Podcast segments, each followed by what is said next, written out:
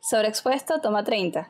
Bienvenidos a Sobreexpuesto, el podcast en el que hablamos de cine y de los agujeros de guion de la relación matrimonial entre Naruto y Hinata. Con ustedes, Silvio Loreto. Hola. Emiliana Casal. Sí, al fin voy de segunda. Hola. Sí, es que, es que se ordenó diferente. Sofía Luis. Hola. Wilder Magniño. Hola, yo siempre soy último, pues. Y hoy tenemos un invitado especial, Gabriel Dumont. Hola.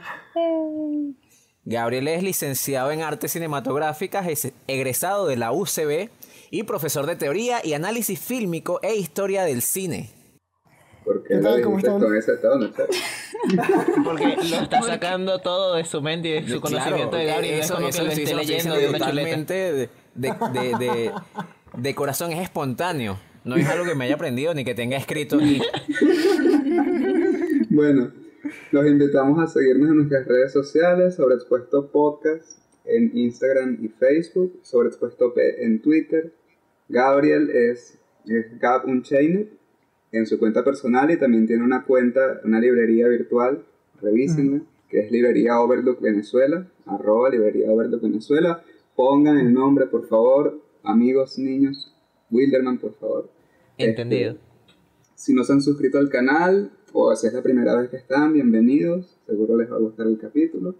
Suscríbanse si no lo han hecho y si ya se han suscrito y nos siguen viendo, gracias por seguir apoyándonos. Ya podemos arrancar con el tema. Ah, Bueno, hoy vamos- no, ya va. vamos a hablar- Ah, importante. No, no. Advertencia de spoiler. Advertencia de Will- spoiler. Willer- Wilmar va a decir de qué vamos a hablar, pero aquí sí va a haber más spoiler que bueno, pues no sé. Y spoiler largo, larguísimo. Así que Sí, sí, sí, sí, sí es... O sea, si tiene sentido la advertencia de spoiler, si no han visto esta película, por favor, están en cuarentena, tienen todo el tiempo del mundo, háganse un favor y vayan a ver ya mismo El Señor de los Anillos, que es de lo que vamos a hablar hoy. Háganse un favor, exacto. Ya El Señor de los Anillos tiene casi, va a cumplir ya 20 años de, de, de, de ser estrenada. Y entonces queremos hablar, queremos revisar El Señor de los Anillos, verla a la distancia y ver cómo, cómo la ha tratado el tiempo, si todavía sigue teniendo relevancia, si todavía sigue, si ha, si ha envejecido bien o mal.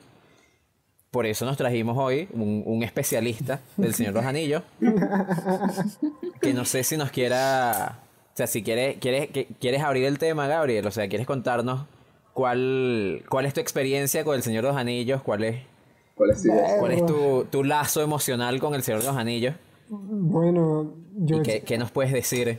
A ver, al igual que muchas personas, yo vi El Señor de los Anillos por primera vez de, pequeño y claro, era una idea eh, impresionable y a mí esa película casi que me cambió la vida, la trilogía en, en- en total, este, mm, por muchos aspectos. Tanto por lo que significa el viaje del héroe, aunque claro, en, en esos tiempos yo no entendía como el viaje del héroe, y por todo lo que tiene que ver con, exacto, y por todo lo que tiene que ver con, con lo cinematográfico y lo visual y lo auditivo que me parecía fantástico y todavía me parece que es una de las mejores películas jamás realizadas, tanto del género de fantasía como de la vida en general, pues. Mira, yo tengo, yo tengo una, una teoría o algo, o sea, como algo que quiero lanzar a ver qué, qué tan de acuerdo estás. A mí me parece Ok. que de forma individual, por lo menos no todas las películas del Señor de los Anillos son obras maestras.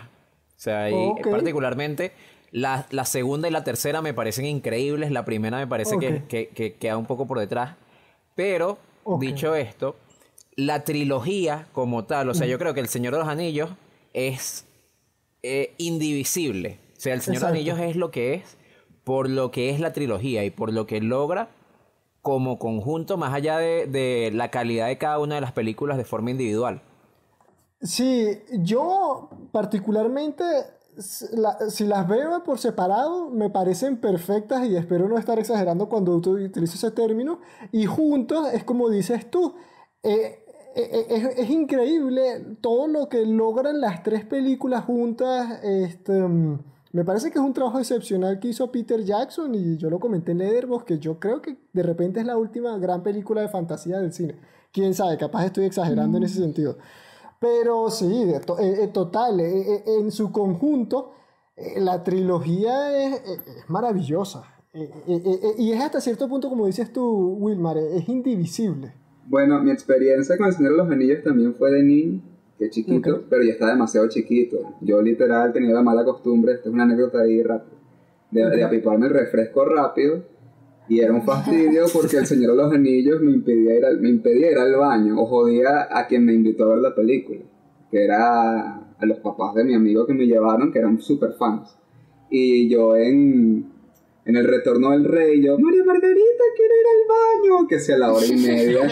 Y obviamente, ¿qué hizo ella? No te puedes esperar. y me hizo esperar. Y bueno, yo no voy a entrar en muchos detalles, pero Nahuara esa meada fue memorable para mi vida. Porque fue aguanté Ay, Eso no demasiado. son muchos detalles, verga. Bueno, podría ser mucho más explícito, eso me marcó. Luego, Gracias, gracias luego, por la falta de detalles, Silvio. Luego la vi, luego la vi en la adolescencia y me encantó. O sea, ahí sí la vi, en vez de estar estudiando para quinto año, que iba bien mal, en segundo lapso me puse a ver El Señor de los Anillos, valió la pena. Por y, supuesto. y luego ahorita la, la estoy, la estoy Una forma, viendo una para buena este forma de aprovechar capítulo. el tiempo, Silvio. Bueno, más o menos. Ya, no voy a contar por qué, pero más o menos. Y bueno, la vi para esta experiencia auditiva. Este. Y berro es. Es muy buena. Realmente es muy buena. Me gustó muchísimo más de que cuando era adolescente y me sorprendí. Me sorprendí realmente de hasta de la vigencia de muchos de los efectos especiales. Creo que poquitas veces, poquitas veces fue que yo decía, marico, esto parece un videoclip de HTV, pero bueno. Parece una película del 2000. Muy pocas veces parece una película del 2000.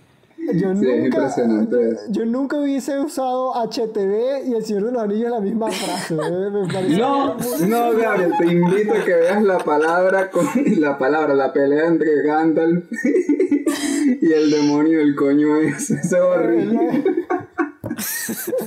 No, incluso, la- o sea, la pelea entre el Balrog y Gandalf todavía me parece que se lleva por los cachos a muchas películas de- que usan efectos especiales de la misma manera. Pa- en estos tiempos. Bueno, sí, pero La verdad es que el La, bastante bien. la verdad es sí, que está sí. mejor que los efectos especiales de la, de la Liga de la Justicia. En realidad, esa- uf, pero un tramo largo, total. comenzamos bien con mi comparación de HTV con el Señor de los Anillos. Y a Gabriel le da un soponce aquí. Me- Menos mal que no está la cámara activada. Mira, Emiliana y Sofía era, es- creo, eh, no sé si confírmenme, ¿era la primera vez que ustedes veían El Señor de los Anillos o ya la habían visto No. antes? Sí. No. Esta era mi, para mí esta Tú era sí, mi tercera Emiliana. vez. Yo sí, esta fue la primera vez que la vi. La trilogía. O sea, ya había visto El Hobbit y cuando la sacaron, pero no, creo que una vez la intenté y como me gustaba mucho El Hobbit, no sé por qué no quise ver El Señor de los Anillos. Las locuras Como, es que Bilbo no estaba, Gran lógica. entonces era como, ay no, qué horror, porque Bilbo no está, chao. ¿Sabes? Porque está bien. Bueno, pero no está.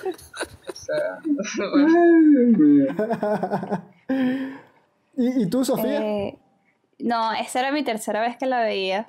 Em, la primera vez sucedió una cosa muy curiosa porque eso, yo estaba muy pequeña y la que decidió que viéramos la película fue mi mamá. Pero mi mamá las compró por DVD cuando salieron las tres. Este... y el vendedor que les dio los DVDs les dijo, mira, este son el orden de las películas. Y resulta ser que les dio el orden equivocado. y vimos las películas desordenadas. Ay, no. Qué horror, qué horror. Vimos como 12 horas del Señor de los Anillos desordenado. Obviamente no entendimos un carrizo. De vuelta. Y luego, años más tarde, tuvimos la valentía otra vez de verlas todas en el orden que tenía que ser. Eh, y la verdad, y ahorita, pues que la, que la, vi, la vi para el capítulo. eh, y fue, fue, mm, o sea, mi, mi recuer- el recuerdo que yo tenía de la película, creo que para mí era como, a mí, Sofía, era como más épico, creo que no, no me había aburrido tanto cuando la había visto por segunda vez, que era como que la entendía un poquito más. Ok. En esta vez sí, sí debo admitir que me costó un poco al menos la primera y la segunda más o menos me costaron verlas completas porque me parecían demasiado largas. Y la primera me dio mucha risa algunas cosas. Pero del resto sí, o sea, por ejemplo, la secuencia del, de Gollum en la segunda me parece una cosa demasiado increíble. Total. Eh, y la tercera la- la- me gustó muchísimo. Eh, y, o sea, no sé, creo que me, disfruté las, vol- o sea, haberlas vuelto a ver porque las entendí de otra forma. Claro. Pero. Sofía destruye brutalmente la comunidad de la niña. ¿Qué? A mí se me parece- No, hombre. A mí se me parece que cuando hacen lo del Gollum, él se convirtió en Gollum, en el retorno del rey, parece un videoclip triste. Yo le pondría Sí. Arjona así encima. Porque además hacen unas disolvencias y es muy gracioso. Mira, a Gabriel- a Gabriel le van a dar una vaina. Sí, pobrecito. Liliana, por favor, podemos sacarla del chat. ¿Dónde se saca Liliana? Claro, pero es verdad. Y además hacen, hacen una disolvencia y de repente aparece llorando así. Es muy gracioso. Bueno, claro, tenían que adelantar el tiempo, ¿sabes? ¿sabes?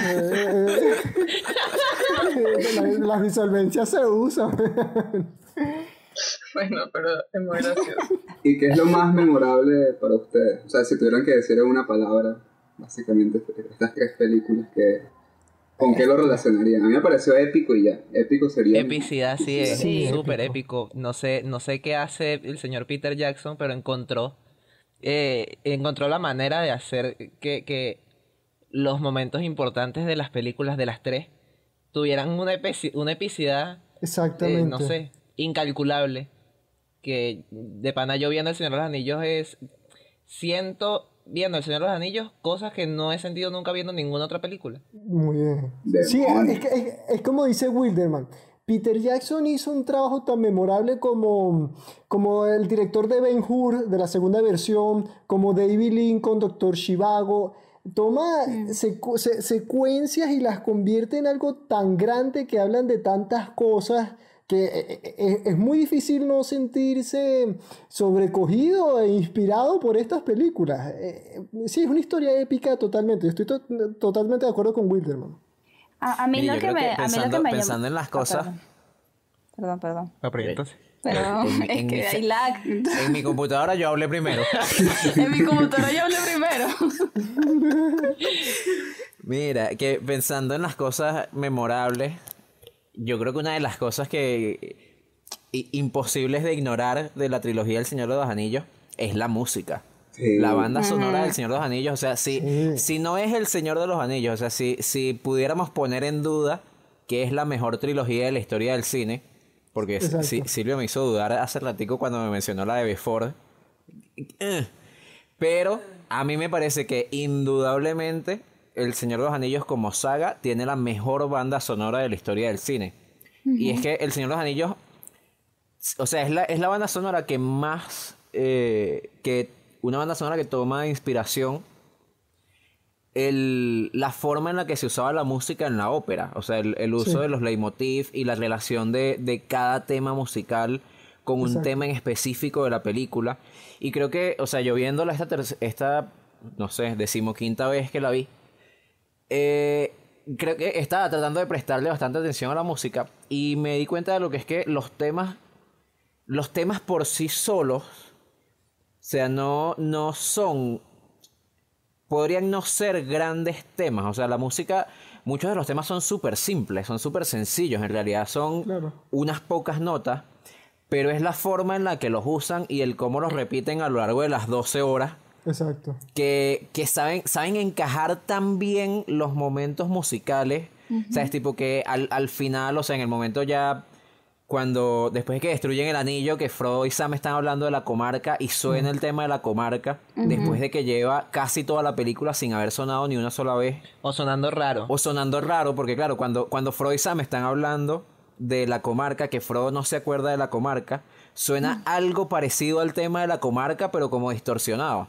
Exacto. Y entonces eso, o sea, yo creo que la música del Señor de los Anillos sola es capaz de contar la historia de la película. Y eso es un logro que, que no, me, no creo que haya en ninguna otra película, por lo menos no que no que me suene y no que, no, hay- no que yo haya visto. Eh, Exacto, por ejemplo en la comunidad del anillo, cuando comienzan las escenas de los hobbies, eh, que llega Gandalf para el cumpleaños de Bilbo y todo eso, la música es muy alegre, es muy festiva, es incluso tranquila como los mismos hobbits, pero a medida que va avanzando la película, como dices tú, se va tornando más sombría, más fuerte, más dinámica y, y es totalmente acorde, es, es exactamente eso, es como un leitmotiv para cada momento que lo cuenta, pero de forma genial. Genial. Incluso la, la muerte, la, bueno, la supuesta muerte de Gandalf, cuando cae con el Balrog, la, la, la música muestra pe- de alguna manera perfectamente lo que cada uno de los personajes sintieron por la pérdida de tan importante personaje. E- Es, así. E- e- sí, es como dices tú, Wilma. Es la, yo creo que es la mejor banda sonora original que se ha compuesto para una trilogía en el cine también. Sí, y yo, o sea, yo opino que, que la, la banda sonora también ayuda mucho a, oye, que tú te conectas realmente con, con los personajes. Y me parece muy Exacto. loco porque te cuentan muchas historias, te cuentan varias historias, hay varios personajes que son bastante importantes y, y por, aunque parezcan en dos, tres escenas, tú sientes algo por ese personaje, sea odio, sea rabia, sea, no sé, Exactamente. eh, o sea, o te caiga bien o no te caiga bien, o sea, cualquier cosa, pero te genera una emoción y va súper acompañado con la, con la música. Creo que si la música no, no tuviese el papel que tiene, creo que sería muy difícil conectarse con las historias de cada uno de los personajes, porque, o sea, siento que siento que el Señor de los Anillos no hay un personaje principal, sino hay como, hay muchísimos personajes principales que, que si no estuviesen en la historia, la historia no avanza, o sea, Exacto. no, no Exacto, sería es la que- misma, pues. Eh, Es que es como, es como dijo Jean-Jacques Rousseau en, algún- en, en uno de sus escritos, que las imágenes atacan a los, a los sentidos, pero la música y los sonidos atacan a las emociones. Entonces es muy difícil no conmoverse con ciertos tonos que colocan en momentos muy específicos que son o muy épicos o muy trágicos o muy agradables o largo, etcétera. Es así. A mí me pasó algo muy loco cuando terminé el, el retorno del rey ayer. Que es que tuve una sensación de libertad. En el sentido de, ves, ya voy a poder ver otras películas. Pero no fue un alivio de, de ay, qué ladilla esta película. Porque, porque realmente mi mente se quedó de alguna manera como un segundo plano trabajando en plan El Señor de los Anillos. Entonces hoy, por ejemplo, estaba haciendo que sea una cosa por, por mi mamá, por el Día de la Madre, no sé qué. Y de repente me, le salía con el comentario más random, porque las, vio- las, las vimos juntos. Como que, coño, y pasó tal cosa con la broma. Y ella decía como, Silvio, deja el fastidio, deja hablar del Señor de los Anillos. Además, sin ningún preámbulo, ni alguno. Estoy callado y de repente digo como, coño, qué interesante tal vaina. Y entonces es como ver, ok, este, yo, yo pensé que la terminaría y como ya la conocía no la iba a pensar más, pero realmente mi mente quedó de pana trabajando en ella. Vi la versión que está en Netflix, que es la, la recortada, entonces me puse a buscar la recopilación de las mejores escenas de la, de la versión extendida.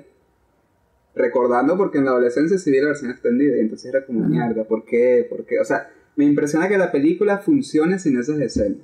Pero, Mm. perro, Claro. qué poder le dan de verdad hasta los matices de los personajes. O sea, porque por ejemplo, hasta, la- hasta lo más sencillo como la rivalidad entre Legolas y. Cuando Mm. termina, cuando, cuando en la segunda ganan la guerra y se echan unos palos, ellos tienen Sí. una competencia, pues. y y eso, eso no está en la versión reducida, y yo como coño, vale, entonces la competencia sí, sí pierde un poquito como de sustancia, como que queda nada más en lo bélico, como que bueno, cuando estamos matando contamos es que ¿Cuántos mataron? competimos. Sí, pero la verdad es que esa amistad era como mucho más profunda y con esa mariquerita es como ver, se pierde hasta ese detallito. Mira, ¿Sabes qué? Estoy recordando algo, algo que me comentó Wilderman cuando estábamos viendo la película. Y que no sé si, si Gabriel eh, sabrá hasta qué punto eh, eso es verdad o si, o si ya hay como antecedentes. Y A que, o sea, Wilderman me decía como que el humor del Señor de los Anillos se parece muchísimo al humor de, de- al humor de las películas de acción aventura modernas, o sea, al, al humor de Marvel. O sea, la- forma en la que usan el humor en medio de la batalla, o sea, el- e- este conteo, esta competencia que tienen Gimli y Legolas, que con toda la seriedad y lo trágico de la batalla, ellos están en su peo, o sea, ellos están con la Sí. joda de yo llevo más que tú. O, Claro. o incluso más que eso, en el momento en que tienen que saltar hacia el puente para defender la puerta, que Gimli le dice como no le digas al ébola, no le digas al elfo, que eso, lo tiene que no lanzar. nada. Es en un momento súper trágico y que se viene un momento súper épico y en medio de esos dos, del momentico trágico y el momentico épico, te meten una escena de comedia de 5 segundos que aligera el, el mood, la atmósfera. Claro, y a mí, a diferencia de Marvel, por ejemplo, voy a colocar el caso de la tercera parte de Thor.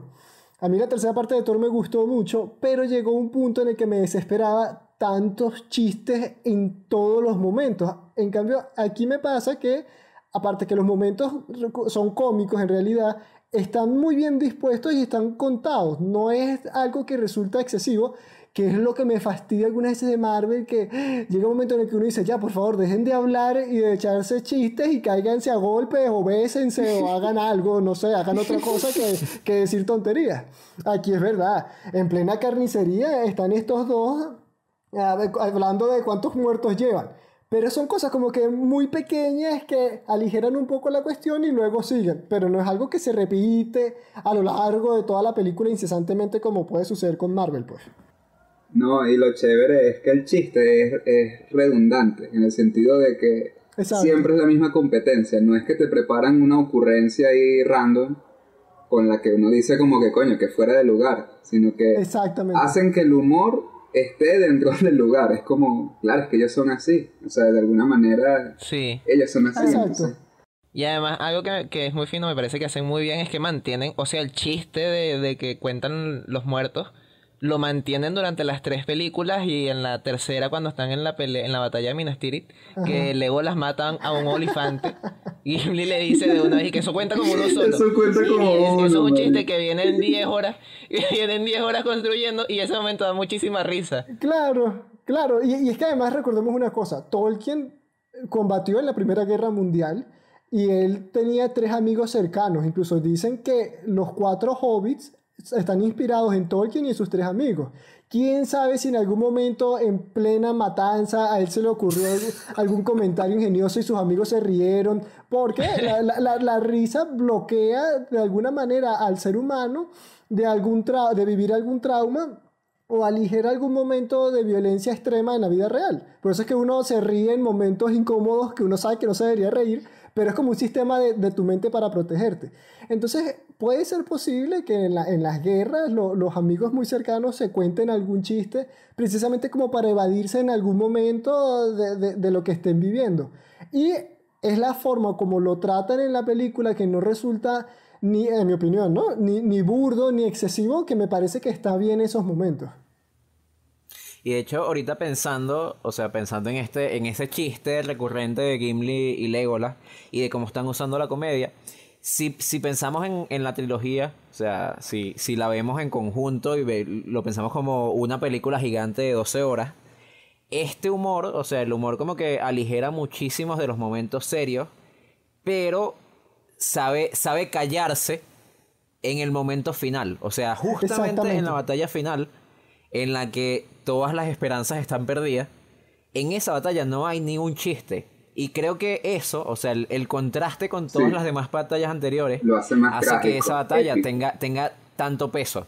Y ahí justamente, o sea, llega a esa epicidad de la que hablaba Silvio. Creo que hay muchos detalles que hacen que, hacen que la película se sienta con peso, o sea, se sienta, se sienta que ese momento final realmente es importante, como que hay algo importante en juego. Claro, porque en esa escena final, en la, en el- en la pelea frente a las puertas de, de Mordor, ellos no sabían si Frodo primero estaba vivo y tampoco sabían si en caso de que estuviese vivo, si iba a cumplir la misión. Ellos fueron sabiendo que podían morir. Entonces la película no te podían mostrar un momento cómico ahí. Porque los héroes podían realmente morir. Eh, eh, Es que estaban a punto de perder, de no ser, Sí. porque Gollum milagrosamente le mordió el dedo a Frodo y salvó la película. Sí. de pan. Oye, ese contraste cuando, cuando Frodo voltea y tiene el, el casi el mismo gesto que el, que el primer rey, o sea, el rey, no me acuerdo cómo, cómo es su nombre, corríjame, fans, por favor, Y, y Sildur. Isildur. Isildur. Que cuando dicen, no, el anillo es mío, y es como, no, pero sí. Sí, es como hijo de puta. O sea, pasamos 12 horas viendo esta vaina para que tú te lleves el anillo, cabrón. Ojalá que te caigas tú con todo el anillo. Sí, de pana. Buenísimo. O sea, es que en ese, en ese momento, ahí, en los videos que yo les pasé que no me pararon bola. No sé si tú has visto, Gabriel, alguna vez, y si no los has visto, te van a encantar los análisis de, de Jaime Altozano de la banda sonora del Señor de los Anillos. Ok, no los he visto. Verga, te los voy a pasar porque son increíbles. Porfa. O sea, son, son tres videos análisis de, de la música completa. Y hay dos momentos en la tercera película que compusieron la banda sonora para la película y está, está como la grabación completa. Pero los editores, los editores de sonido decidieron, eh, o sea, tomaron decisiones por encima de la banda sonora. Uno es el, la muerte, o sea, la, la escena introductoria, cuando Gollum mata a su amigo. Ahí había una, una música compuesta que era como el tema del anillo, eh, junto con el tema de Gollum, y lo quitaron y pusieron por encima como el... Un... Ajá. Le- El otro es ese momento final, o sea, cuando, cuando Frodo está viendo el anillo y decide quedárselo. eh, que en la película y hay como un sonido, es como mutean todos los sonidos. Ajá. Sí, sí, sí. En la banda sonora original, una de las cosas que pasaba ahí, que tiene que ver con eso que dice Silvio, que es exacta, que es muy parecido al, a la primera escena de la película cuando Isildur no lanza el anillo. Y es que te ponen el tema del anillo y el tema del anillo está... Eso es una fuga, creo. Que, es, que empieza el tema y después de una o dos barras como que empieza de nuevo y va montándose en- en- encima del mismo tema. Y están como los dos temas uno detrás de otro. Se nos fue la pianista para confirmar. Sí, sí, se nos fue la Sí, y entonces es como una forma musical de decirte que esto está pasando de nuevo. O sea, que la historia se está repitiendo y que esta historia es cíclica. Oye, eso está es, súper es- es interesante. uno de esos tantos detalles de la música está tan, tan, tan atada al- a, toda la narración de la película. Claro, claro. Ah, mira, no, no conocía ese detalle. Cuando puedas pásame los videos y, y es súper interesante. De verdad que tiene, y tiene todo el sentido del mundo que lo hayan hecho de esa manera. Sí, sí, voy a pasarte y, y también en el, en el video, en la descripción, voy a dejar los videos por si alguien los quiere ver, porque panas son increíbles los análisis. Bien, bien. Eh, hay algo de lo que tú hablabas hace rato que también que me llama la atención y quisiera también entrar en ese tema, que es hablando de, lo, de, los, de los temas, o sea, de lo que significa temáticamente el Señor de los Anillos.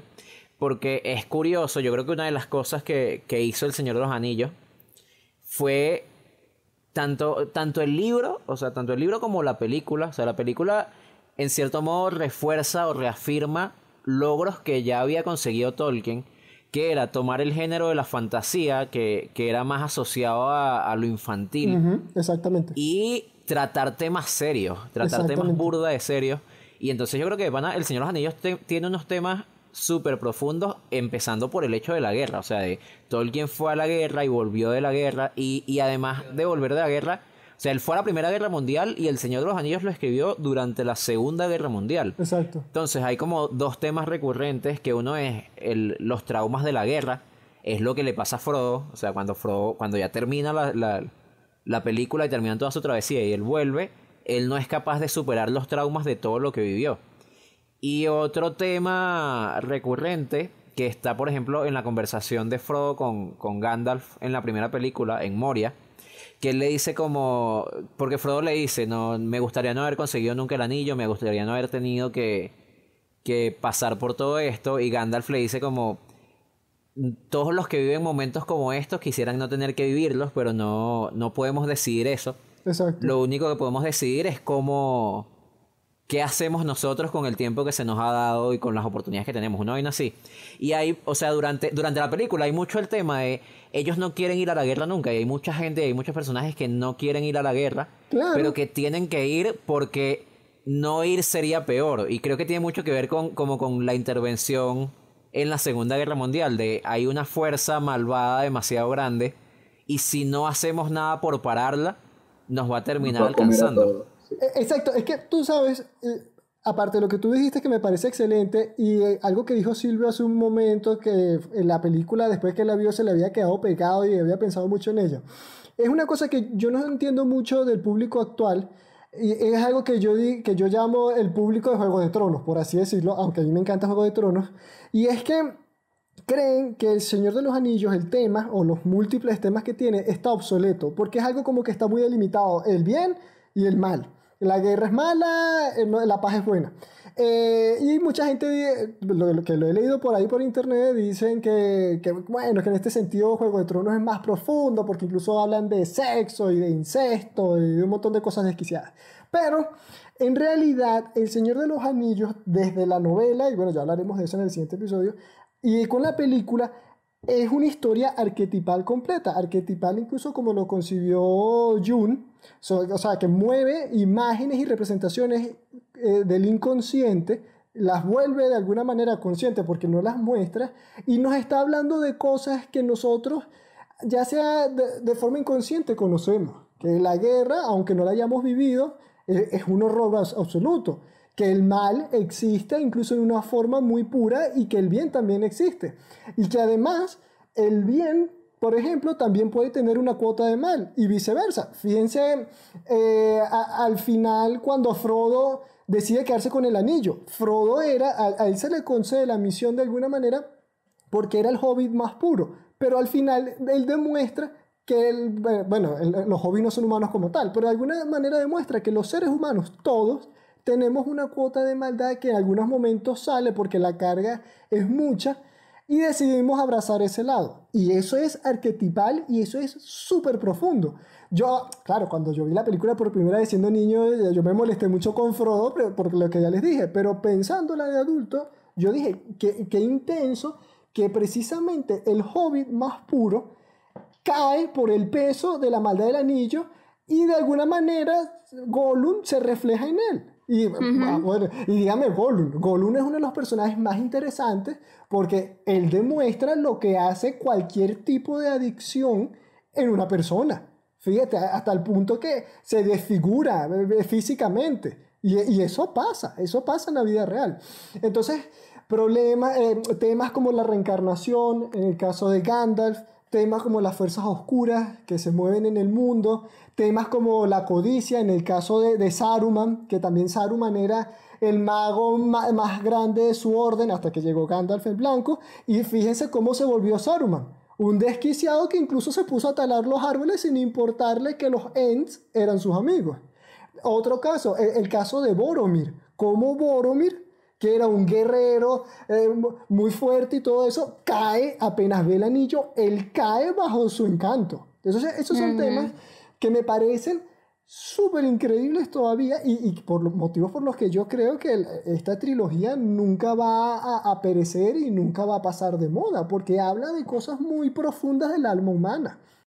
Es que yo creo, ahí, ahí lo voy a conectar un poquito con los juicios que se le tienen al pobre Frodo. O sea, Ajá, si uno, si uno no entiende que Frodo de alguna manera está cargando la entidad más malvada de, exacto. ponte, del, del universo, es como que tienes que cargar con el mal más terrible. Este, realmente, y, y lo que ves es que está llevando un anillo, pues Frodo sí es un maldito, y es un egoísta, y un quejón, y no sé qué. Pero a mí me llamó mucho la atención en la tercera cómo hasta su cuello, su cuello está destruido, está demasiado Exacto. quemado, es como... Este, la, la- maldad ya lo estaba deformando él. O sea, y ya lo había, y ya mentalmente lo había deformado. Y es, y como habíamos comentado hace, hace nadita, y como la, la película lo representa ahí, Gollum es el que salva todo. Pero, pero es como. Me llama mucho la atención que para la guerra, que el bien y el mal estén tan, bien, están, estén tan delimitados es muy chévere, porque pensé en esta película terrible bajo Wally, lo siento. Ahí también, el Iba a bien, pasar, en algún el momento iba a bien y el pasar. mal está Lo delimitado. venir. En El Señor de los Anillos también, y los orcos son malos, o sea, en ningún momento vemos algún, alguna duda de, de ambigüedad en algún orco o en alguno de Exacto. los de todos los bichos de los que nos llaman. Ni siquiera de, de la suerte de persas esto. Todos son Exacto. horribles. Y O tú sabes que es interesante de los orcos, que como dice Saruman y de alguna manera Tolkien también lo expresa en sus novelas, antes eran elfos que Sí, fueron tomados por el poder oscuro y deformados. Ellos demuestran lo que hace el mal absoluto en seres iluminados. Y, y es que es verdad.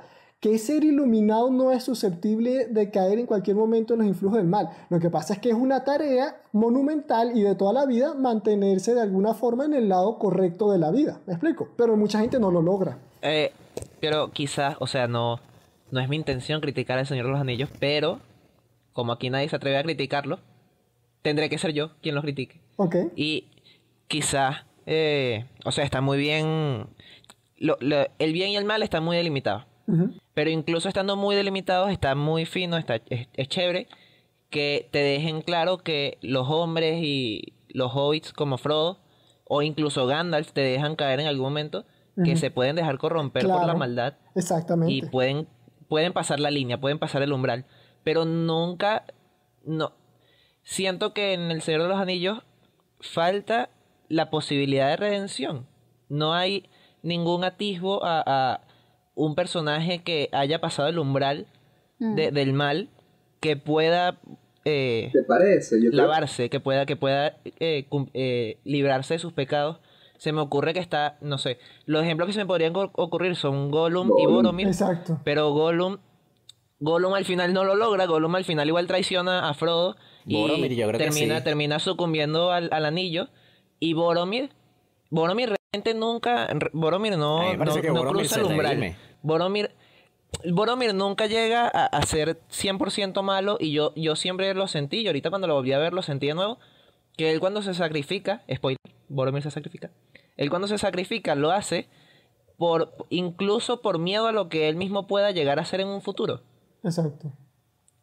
Y, y yo, yo no siento que eso sea tan un arco de redención, sino un, un- un evitar que pase algo más allá de lo que ya ha hecho. Y realmente, o sea, pensándolo ahorita, siento que los personajes que tienen algo más cercano a un arco de redención o a, o a librarse de sus pecados son los fantasmas de los antiguos hombres, los que Aragorn eh, busca en la tercera película. Pero son Ajá. personajes que nunca, Ah. que, que no exploran, no, no he leído los libros, pero por lo menos la película no les da demasiado protagonismo y a mí me parece que podrían ser personajes que exploren un, un- una parte de, de la moral en El Señor de los Anillos que no, que no existe en las películas, que es la maldad eh, yendo hacia el bien. ¿Tú, tú quieres decir algo, Gabriel? Eh, con respecto a, lo- a los fantasmas de, de los guerreros que no apoyaron a Isildur, yo creo que fue más por cuestión de tiempo eh, fílmico, porque, oye, eh, en una película de tres horas y media, si te pones a desarrollar la historia de los fantasmas, no vas a terminar nunca. Y como había tantos arcos argumentales, yo creo que de alguna manera sí queda claro que ellos se, se redimieron. Este, mm, de repente, como dices tú, capaz falta un poco más profundidad, pero yo creo que por el tiempo de la película no, no se podía explorar. Eh, estoy pensando incluso en Grima, lengua de serpiente. Lo que pasa es que no sé si aparte de Silvio, eh, los demás vieron la versión extendida, pero al inicio... Wilma. Ok, ok, al Sí. inicio, este Grima se intenta redimir al separarse de Saruman, a pesar de la traición que le había hecho al pueblo de Rohan y todo eso. Él intenta redimirse, pero Saruman lo abofetea y ahí es cuando Grima intenta vengarse. No sé si eso contaría como una, una redención, podría ser un intento de redención, ciertamente. Yo no sé si lo tomaría tanto como redención porque sí, o sea, se siente eso como una necesidad de venganza porque además lo hace inmediatamente después de que Saruman le da una bofetada. Exacto. Y Legolas lo mata y es como, bueno, está bien, este personaje no era bueno. Y queda claro cuando Legolas le atraviesa una flecha en el pecho. Yo creo que tengo dos ejemplos aquí de redención. Con Boromir ciertamente no lo podemos saber porque Boromir muere. O sea, y realmente no podemos seguir conociendo al personaje si, no- si nos lo mataron. Pero Faramir de alguna manera representa los valores de su hermano. Él es la continuación. Y Faramir sí logra redimirse. Que es cuando se, que es cuando se separa hasta del camino de su padre, que es un ser detestable. Ese sí no se redime nunca. Ah, Ni no. siquiera que. Ese es horrible. Bueno, y, y Gollum, con Gollum pasa algo muy interesante porque Gollum sí había. ya estaba en el camino de la redención. Exactamente. Y, y fue, fue la maldad de los hombres, la maldad de los hombres lo que lo vuelve, lo vuelve, o sea, lo quiebra. Gollum, Gollum es un personaje que durante cuánto, 500 años vivió a merced del anillo y por primera vez, ¿en qué? Por- no sé cuánto duró ese viaje, chicos, ustedes que leyeron el libro. Un, un año, año y un año y piquito. dos meses. Exacto, O sea, y- aproximadamente. Y, y ponte, en- poco más de un año tú encuentras otro, movido, otro motivo para existir que no es el anillo y es cuidar a alguien. Así sea una relación de amo-sirviente, pero cuidar a alguien, pues proteger a alguien. Y esa relación se ve vulnerable por unos humanos y tú sientes que, coño, ¿sabes qué carajo? Ya no voy a confiar en más nadie, me voy a ir con mi piazo anillo de nuevo, con lo que no. O sea, es como... Pero, pero Gollum sí estaba en el camino de la redención. Sí, eso me Eh, parece este- súper interesante que lo que comentó Silvio y me parece otro añadido de la importancia de Gollum y conectándolo, por ejemplo, con lo que dijo Wilmar sobre el diálogo entre Gandalf y Frodo en la Comunidad del Anillo. También eh, en, ese, en ese diálogo Frodo le menciona que, lástima que Bilbo no lo mató cuando pudo. Y Gandalf le dice, "Eh, ¿quién eres tú para darle juicios sobre quién debe morir y quién no? Y que de repente Gollum va a jugar un papel más importante de lo que todos piensan.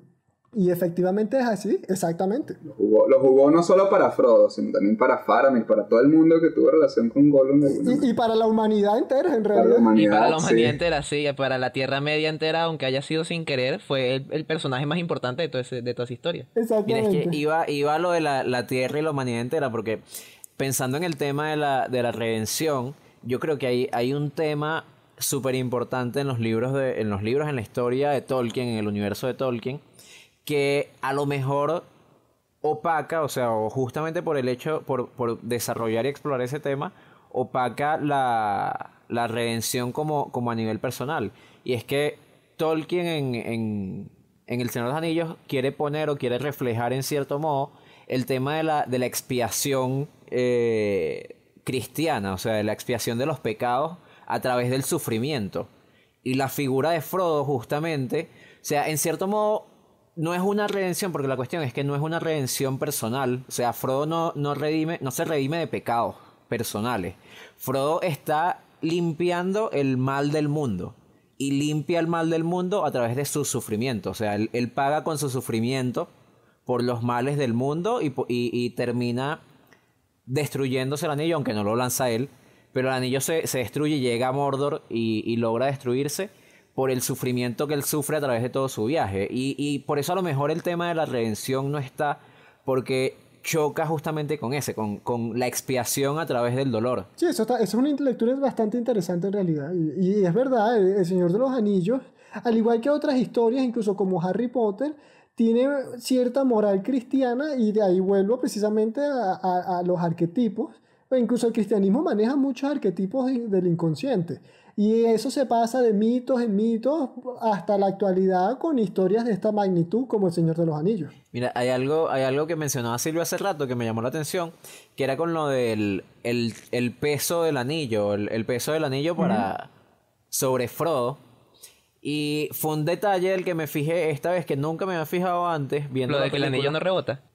No solo eso, que eso, ese, ese detalle ya es súper curioso. sí. El detalle del cuello de Frodo. El de, o sea, el- las marcas que él tiene en el cuello por Sí, el sí, sí. peso del anillo. Y entonces quería, quería hablarles como de...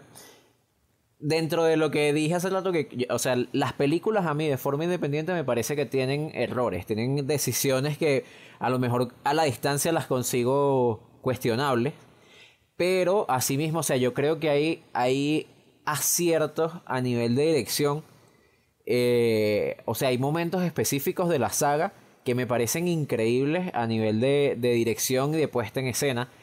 Y creo que lo- o sea, los que se suelen relacionar sobre todo con cómo tú muestras, o sea, cómo tú muestras visualmente el poder del anillo. O sea, cómo tú, cómo tú ejemplificas, porque, porque el poder del anillo es un poder súper abstracto. O sea, es el, Exacto. es- además es que, eh, o sea, es eso, es poder en estado puro. O sea, el, el anillo es el poder de la corrupción, el poder de, de controlar a los demás. Entonces, ¿cómo tú haces visual eso? Y creo que Peter Jackson tiene, hace, tiene varios trucos. Por ejemplo, el anillo no rebota. El anillo cuando cae desde la primera escena es súper raro. La forma que el anillo pega Y al yo me fijé en esta, en esta película por primera vez que no es solo el anillo, es también el... La, la esfera de cristal, ¿cómo se llama? Ajá, el, el Palantir, creo que El- eso. Eso tampoco rebota, entonces no es solo el anillo, es el poder. el- la toda, toda representación de Sauron en la película tiene peso físico. Otra, otro truco de, de puesta en escena y de dirección que creo que, o sea, es- me parece que es el mejor uso que yo he visto y, y superando a Vértigo, por ejemplo, de un... eh, Dolly Zoom. de un Dolly Zoom, eso. que es en la primera película cuando vienen los Nazgûl. Ese momento en el que ellos están en el camino y Frodo siente que los Nazgûl, vi- que, que viene el jinete. Exacto. Y hacen este plano en el que ves el camino y hacen un dolly zoom y como que el camino se comprime. ¿Sí? Ese momento en el que el camino se comprime me parece que es una de, los- de- de las mejores decisiones a nivel de dirección de esa primera película, porque de qué otra forma tú puedes poner visualmente Exacto. que Frodo siente a los espectros del anillo, o sea, que el anillo le permite sentir a los espectros del anillo. Exacto. Otro, otra escena, Explique otra escena, por ejemplo, la, el- pelea de Gollum. La pelea de Gollum con, con, con No Sméagol. vale, ignorado. Ignorado. Ah, que explique el zoom. Claro. Claro. Este capítulo no es para nosotros, señor. Dolly Zoom es un, un movimiento de cámara, o sea, un, un- un truco de cámara que se hace cuando mueves la cámara en, hacia el frente o hacia atrás y al mismo tiempo y con el mismo ritmo El mueves zoom. el zoom de la cámara en, En la dirección dirección contraria. opuesta. Entonces lo que haces es que el, el- el sujeto que tengas en pantalla no cambia de tamaño, pero comprimes la perspectiva. Exacto. Y Wilderman va a poner una escena del Señor de los Anillos en donde vemos un dolly zoom.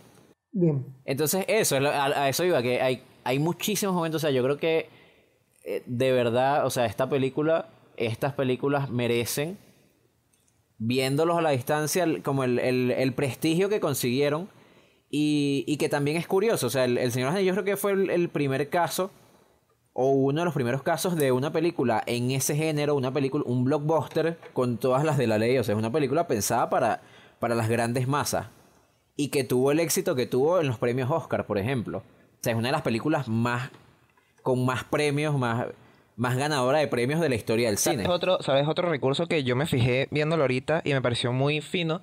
Es que esta película intenta por todos los medios hacer que los Nazgûl, por lo menos la primera, que fue en la que me fijé, intentan hacer que los Nazgûl se vean amenazantes y se vean como gi- gigantes y terroríficos. Y el Señor de los Anillos usa mucha cámara lenta, porque es algo que le gusta mucho a, a Peter Jackson aparentemente. Pero normalmente lo usa como para crear epicidad y lo usa de forma un poquito arbitraria a veces. Pero, por lo menos en la primera película, que fue en la que más me fijé, todos, todos y cada uno de los planos en los que aparecen los Nazgûl están siempre en cámara lenta. Y, y, y, cre- y da como una sensación de, de, de que son gigantes y que son una fuerza que, que va más allá de ti. Y no solo eso, más interesante aún, el plano en el que eh, Aragorn se va a enfrentar a todos los orcos y saca la espada y la agarra como los Nazgûl que te hacen que te dan la pista de que Aragorn es uno es un rey de Gondor también está en cámara lenta No me fijé ese detalle. y, y hacen como ese ese paralelismo visual que, que te da como la pista de que tienen algo relacionado me pareció increíble Ok. Mm, Eso no lo había visto. Yo tampoco lo había visto ese detalle. Bien. Me encanta el silencio, me encanta Pasó el un- silencio. pasó- Yo estoy tratando de pasó recordar. Nazgûl. pasó un. Dolly Zoom así Emiliana, ¿quieres decir algo? Has estado bien callada durante todo el capítulo. oh bien callando lo que hizo fue que, que se cayó pero no dijimos nada Qué malo eres. Además, después volví y estaba tratando de entender qué estaban hablando. Y lo lograste. Lo lograste. Bueno, estamos sí. hablando del Señor de los Anillos Emiliano Como Sí, bueno. No, yo, yo iba a hablar, estaba pensando un poquito en el Hobbit. O sea, preguntarle, a nivel de epicidad, ¿ustedes creen que el Hobbit lo considera no como película, sino como producto épico? Porque yo lo que No. decía era como, No. Creo que, que narrativamente tiene sentido que nunca lo supere. Y, si, y de, de haberlo hecho habría sido puro efectismo. Porque el- como comentábamos en tras cámara, antes de comenzar este capítulo, este, Sauron todavía estaba como descansandito, pues, en, en ese momento. O sea, no era el momento para que el mal absoluto, para que el mal absoluto moviera sus... Está sonando la alarma, pero le está poniendo 10 minutos más. Exacto, exacto. Y que coño, no, 10 minutos me voy a dormir un más. Porque en las tres películas tú ves como, en especial Gandalf, Gandalf está un- corriendo de un lado para otro todo desesperado en- cuando es Gandalf el Blanco, por ejemplo, porque Sauron mueve demasiados hilos.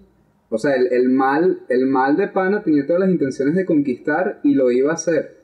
Es más, yo no recordaba muy bien cuál era la última escena del Señor de los Anillos. Entonces, en mi memoria, la última escena era la, la batalla, la última batalla en la Puerta Negra, y todos ellos se mueren, todo así de trágico me, me lo recordaba yo. Y, y Frodo, y- pero, pero Frodo, pero Frodo lograba destruir el anillo, entonces era una destrucción total. No, no, no, eso era lo que yo, eso era lo que yo recordaba. De pana que lo último que yo recordaba era ese momento, cuando la, la puerta negra y bueno, la destrucción del anillo. No me acordaba qué pasaba después, entonces ni de la coronación, ni un coño, capaz y me quedé dormido en la adolescencia, no lo sé.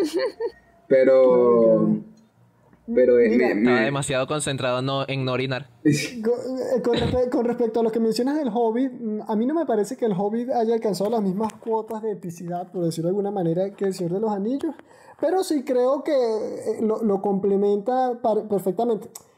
Tanto la historia de Bilbo de forma independiente a la trilogía original está muy buena, y además lo que hizo Peter Jackson de ir involucrando ciertos aspectos de Sauron, de Saruman y de Galadriel, me parece que lo compenetra muy bien con, con, las, no- con, con la trilogía del Señor de los Anillos, que no fue de alguna manera lo que hizo Peter, Tolkien. Porque Tolkien primero hizo el Hobbit, el Hobbit después la trilogía.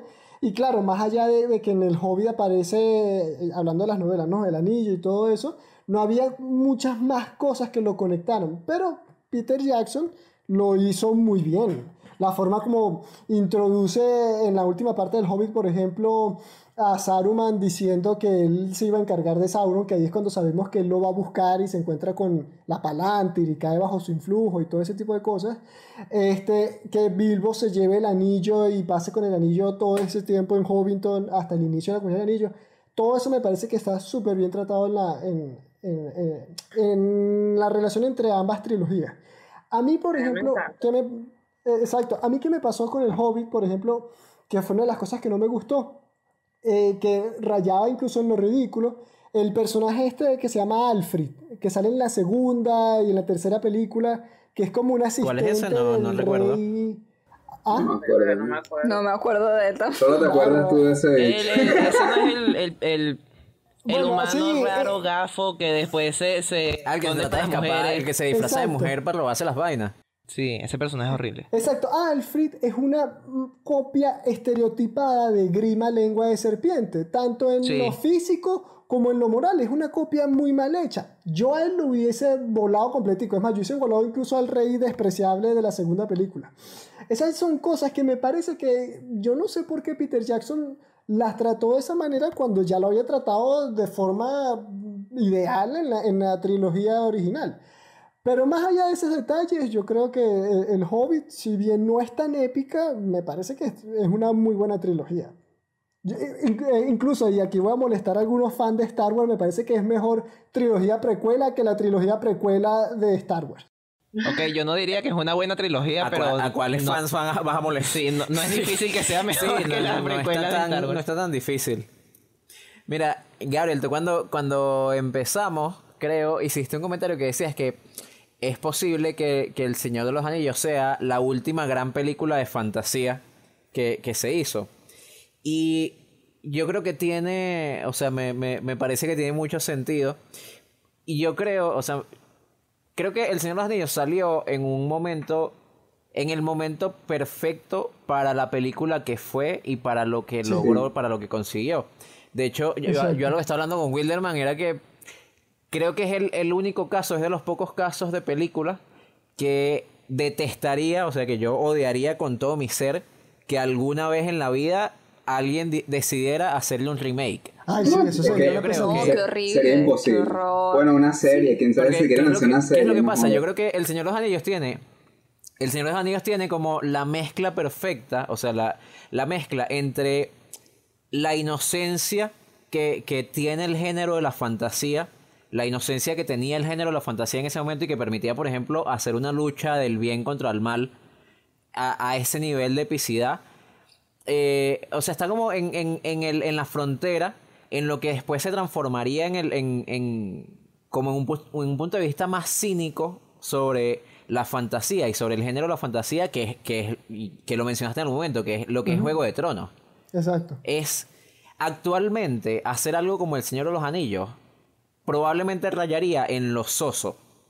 Pero en el momento que se hizo, con, con la sensibilidad con la que se hizo, es eso, es, eh, eh, es un cuento, es un cuento está como a medio camino entre un cuento de hadas, entre un cuento de, de Sí. fantasía clásico de niños y una historia moderna, seria, trágica Claro. eh, de adultos.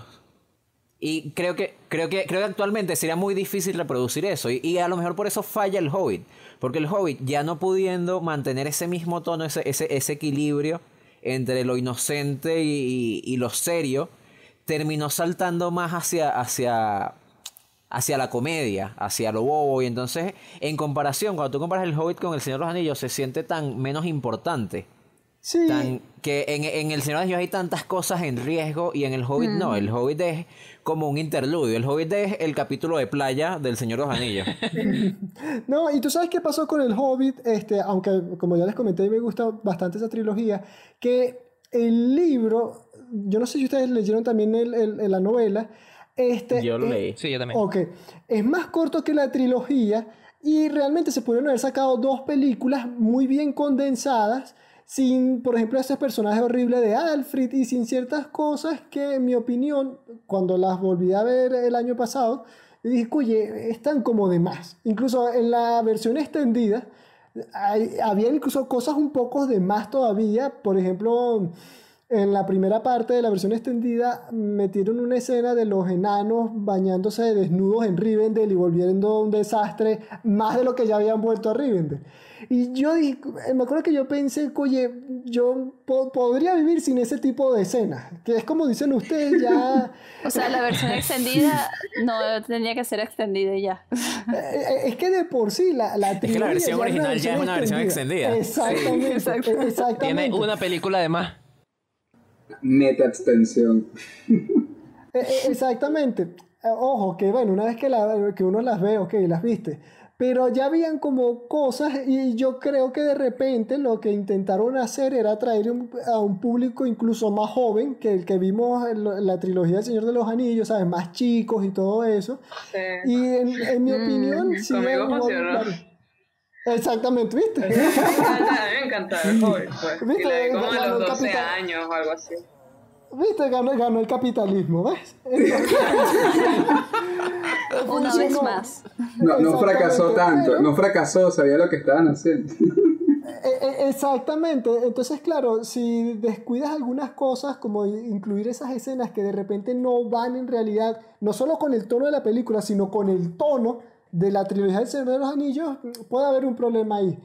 Este, pero, volviendo al tema de lo que estaba planteando Wilmar, sí, efectivamente, tanto las novelas de los Anillos como las películas se codean entre un cuento, una historia de fantasía que es apto para chicos, pero además una historia de fantasía que resuena mucho con los adultos, yo, con la que realmente cualquier persona de cualquier edad se puede identificar. Y, y ese fue un- el, gran éxito de las novelas, que la- los lectores se vieron atraídos de cualquier edad a estas historias. Y por eso es que durante 60 años El Señor de los Anillos está considerada la gran épica de fantasía en la literatura moderna. Por eso es que a Tolkien le dicen el padre de la literatura fantástica de nuestros tiempos. Pues. Bueno, ¿les parece si cerramos con, con Sí. esa reflexión? Sí, Sí, sí, sí. está muy Cerramos bueno. la puerta, baja- Sí. bajamos la Santa María. Entonces, a mí siempre se me olvida ya qué coño tengo que decir yo a este punto. este punto. De pa- dilo tú, Wilmer, que te lo sabes de memoria.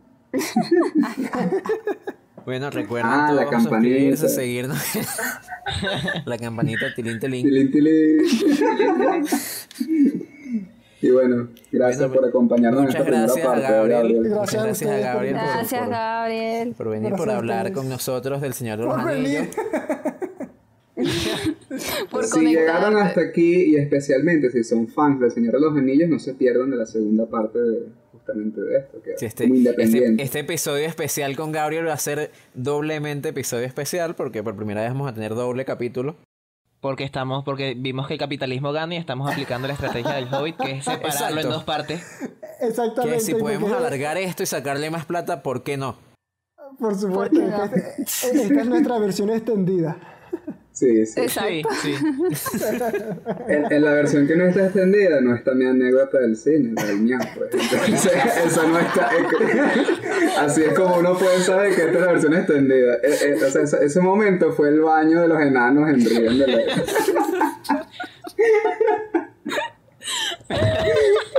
Corte.